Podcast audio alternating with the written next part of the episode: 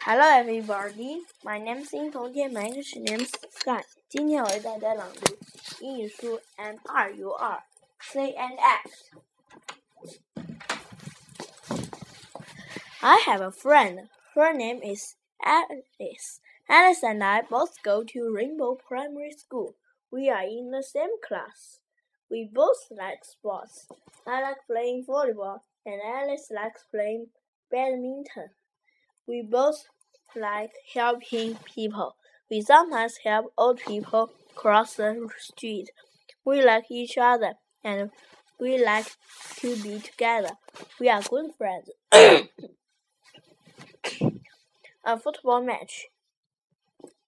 Danny and Peter are both members of the school's football club. They often play football after school. They are in different teams Golden Boys and Heroes. Golden Boys always win, Heroes always win. Let's wait and see. Sure.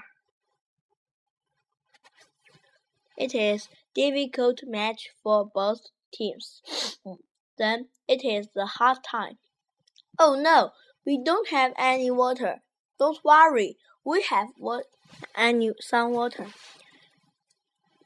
Here you are. Thanks, heroes. Finally, Golden Boys win. Congratulations. Your team plays very well.